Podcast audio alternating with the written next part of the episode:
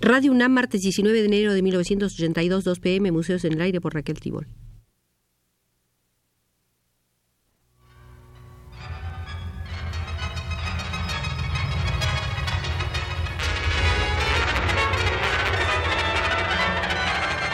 Museos en el Aire.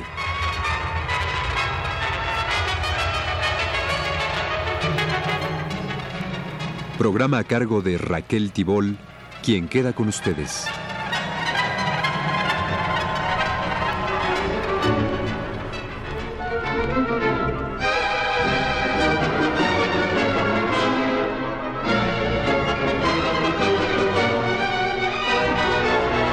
Nos encontramos en el Museo del Expresionismo para visitar una sala del más alto interés, la sala correspondiente a las primeras revistas que publicaron los expresionistas. No alcanzaremos a verlas todas porque fueron un centenar, en donde publicaron unos 2.500 autores, entre ellos 700 pintores o músicos. Esas revistas incluyeron ilustraciones, grabados, dibujos y retratos a pluma. No abundaban antes de 1914, pero a finales de 1917 ya son 10. Pasan a 15 en 1918, a 35 a principios de 1919 y a 44 a finales de ese mismo año 1919. El período revolucionario en Alemania fue muy favorable. Con el fracaso de la revolución se inició la agonía del movimiento expresionista. A finales de 1920 quedan 22 de dichas revistas y solo son 8 en 1922. La más célebre fue Der Sturm, que publicó su primer número el 3 de marzo de 1910. La fundó el crítico y animador artístico Herbert Walden. Tras lograr una alianza entre los pintores de vanguardia y los jóvenes escritores, la revista Der Sturm se preocupó sobre todo de realizar una síntesis de las artes. Suscitó una reflexión general sobre los problemas estéticos. El pintor Franz Marc, el crítico Wilhelm Auenstein, Kandinsky, Ansarp fueron proponiendo desde sus páginas diversas concepciones teóricas que en esencia mantienen aún hoy una riqueza considerable para la asimilación del arte moderno. En Der Sturm colaboraron también Delaunay, Boccioni, Sendrars, David Bourlioc, Apollinaire, Fernand Léger, Marinetti. Der Sturm rindió una especie de culto a Kandinsky, además de artículos de él y sobre él, de ilustraciones suyas y críticas sobre su obra. Der Sturm se solidariza ampliamente con el pintor cuando un periódico de Hamburgo en 1913 calificó la pintura de Kandinsky de pseudoarte y de engaño artístico. Por esa época la revista representó en Europa el foco más completo de tendencias modernistas. En ella coexistieron grupos, corrientes o individuos cuyas orientaciones eran muy dispares. Lo que le importaba a Walden era la vanguardia, viniera de donde viniera. En Der Sturm se gestaron diversos elementos que posteriormente se sistematizaron en el arte abstracto, en el dadaísmo y hasta en el surrealismo.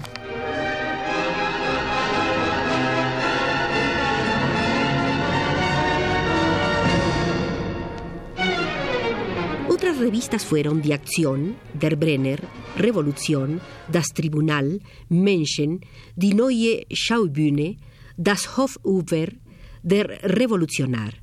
El auge del expresionismo a partir de 1913 y el carácter heterogéneo de sus posiciones estéticas se explican por la dispersión de estas revistas que, aun siendo efímeras y de pocas páginas, permiten en su interior la coexistencia de pintores, ilustradores y poetas. La consigna esencial es la reivindicación de un nuevo patos, la proliferación de estas revistas corresponde a una corriente que penetra en la juventud y que tiene su origen en las mismas estructuras de la sociedad alemana.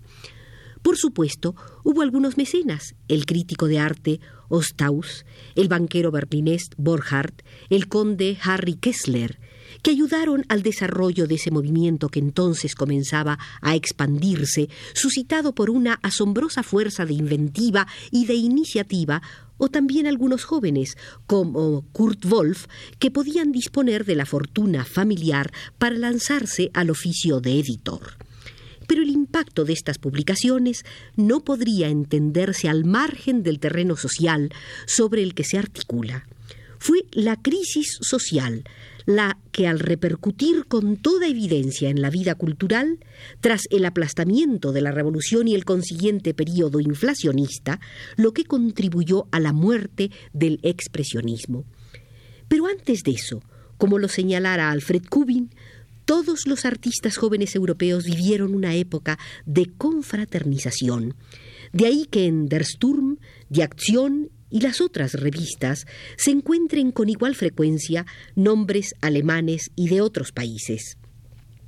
Cuando el pintor reaccionario Karl Wienen desarrolló en 1911 ideas patrioteras, atacando el impacto del arte francés en Alemania y predicando el rechazo de las influencias extranjeras, Kandinsky, Franz Marc, August Macke, Paul Klee y otros replicaron de inmediato con un folleto colectivo en donde proclamaban que el arte moderno es internacional.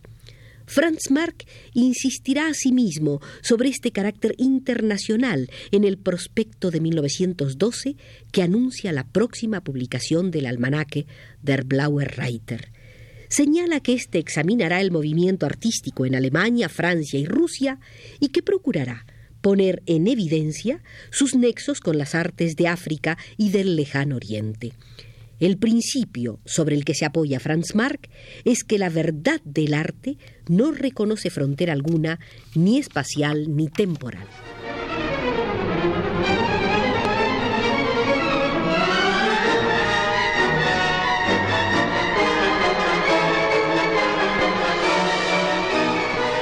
Existió un mediador entre las vanguardias rusa y alemana, Kandinsky. Procedente de Moscú, llegó a Múnich en 1896 y se unió al grupo de la Falange en 1901. Expone luego en París en el Salón de Otoño en 1905, pasa el año de 1906 en Sèvres y regresa a Múnich en 1908 para establecerse allí hasta abril de 1914, tras haber viajado por toda Europa jamás rompió sus contactos con Rusia a pesar de estas peregrinaciones. En 1910 se encarga de que la nueva Unión de Artistas invite a cuatro pintores rusos, David y Vladimir Burliuk, Denisov y Mogilievsky. Asimismo, para la primera exposición del Jinete Azul, retiene algunos cuadros de los hermanos Burliuk, y a raíz de la segunda, en abril de 1912, acoge a Larionov, Goncharova y Malevich. Expone él mismo en los salones internacionales de Odessa de 1909 y 1910, año durante el cual manda en cinco ocasiones una carta de Múnich a la revista Apolo. En diciembre de 1911 da una conferencia en San Petersburgo y vive en Moscú del 27 de octubre al 13 de diciembre de 1912, participando en los debates de la vanguardia rusa. Artísticos o puramente sociales, estos fenómenos pertenecen a la génesis del expresionismo. Este es producto de su tiempo. Un artículo programa del expresionismo se puede encontrar en el primer número de Der Sturm, es de Rudolf Kurst. Algunos de sus argumentos son destrucción de la falsa seriedad, de la autosatisfacción y del artificio de que se nutre el público burgués. Libertad, alegría, embriaguez de crear, hasta arrancar la máscara de la dignidad, de la racionalidad, de la moral burguesas. Exteriorización de los instintos y fuerzas oscuras para ponerlas al servicio de la vida contra el liberalismo bien temperado de la época y el intelectualismo conformista. Denuncia del naturalismo como el triunfo de la trivialidad, afirmación de un modelo, Nietzsche.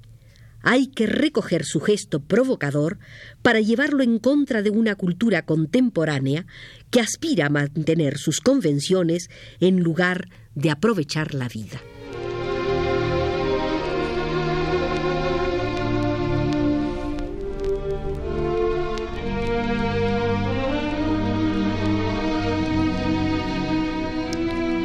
Los pintores del jinete azul adquieran un estilo, cada uno a su manera, sin asimilar completamente las investigaciones de un grupo, casi todos acaban coincidiendo con la idea de que la imitación de la naturaleza es cosa ya caduca. Teóricamente, Tal es su acuerdo fundamental, aunque conclusiones sean distintas en la práctica. En 1912, Franz Marc escribe en Pan que la presencia de la naturaleza se da en cualquier situación, en nosotros y fuera de nosotros, y que sólo hay una cosa que se halla en esencia audazmente distanciada de la naturaleza, el arte. En la encuesta de Kunst und Kunstler de 1914, August Macke contesta que ya quedan pocos aficionados al arte que puedan decir de éste que es una imitación de la naturaleza. Sin embargo, Paul Klee se resistió a negar totalmente la realidad del objeto. En agosto de 1912, en Die Alpen, le rinde homenaje en estos términos a quien lo influía fuertemente con sus teorías, es decir, Kandinsky. No podemos dejar de asombrarnos ante este ruso que se orienta por Europa sin agobios, mientras nosotros andamos dando vueltas cargados y agotados con el continuo temor de desplomarnos al mismo tiempo que la carga que intentamos sacudir. Lo que ocurre es que ya estamos contaminados de cabo a rabo desde la escuela. Hemos leído la Coonte, hemos conocido y apreciado cuadros y museos antes de haberlos visto. Es muy raro que con una disposición de carácter igualmente radical no hayamos logrado esta audacia. En Kandinsky la fuerza del espíritu adquiere de golpe formas productivas, no se derrocha favoreciendo trabas. La alusión de Klee al Lacoonte de Lessing ya indica hacia qué dirección tiende el nuevo arte. Un rechazo de la mimesis aristotélica, una impugnación de los principios definidos por aquel a quien Wilhelm Dilthey llamaba el segundo legislador después de Aristóteles. En el terreno del arte, la impugnación del realismo del siglo XIX se desarrolla paralelamente a un idealismo subjetivo en filosofía. Los fundamentos del realismo y de este naturalismo que lo prolonga sostienen la hipótesis según la cual el mundo objetivo existe independientemente de la conciencia. El antinaturalismo se ratifica al rechazar este principio, el mismo principio, y no a priori el estilo naturalista.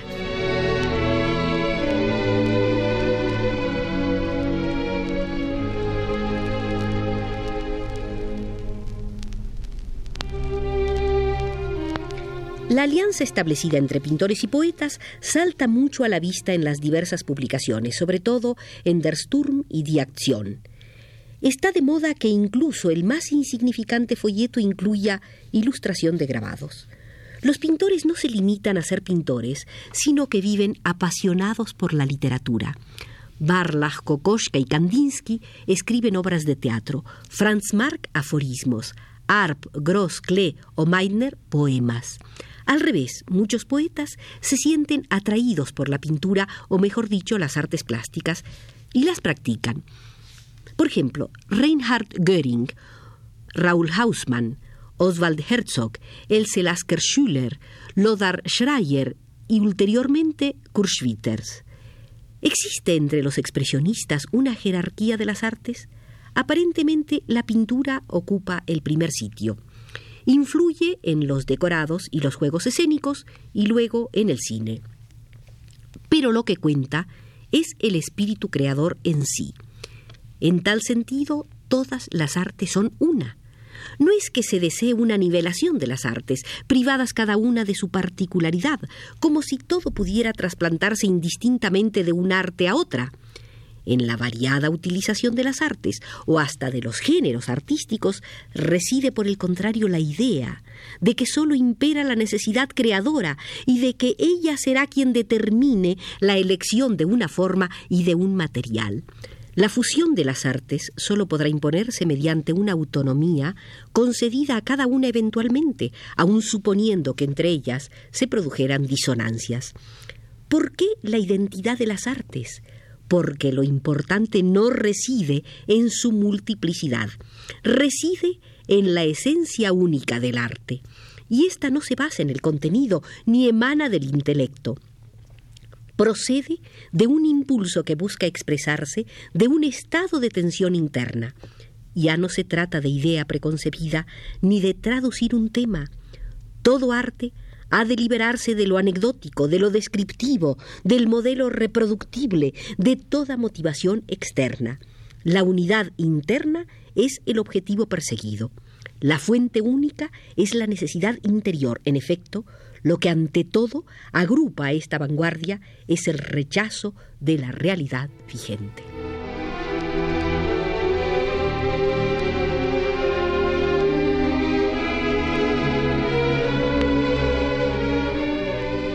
Con este rechazo esencial del expresionismo terminamos nuestro recorrido por el museo dedicado a este movimiento.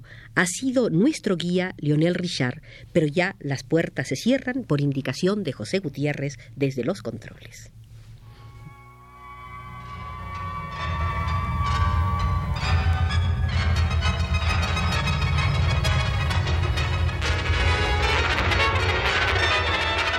Este fue Museos en el Aire.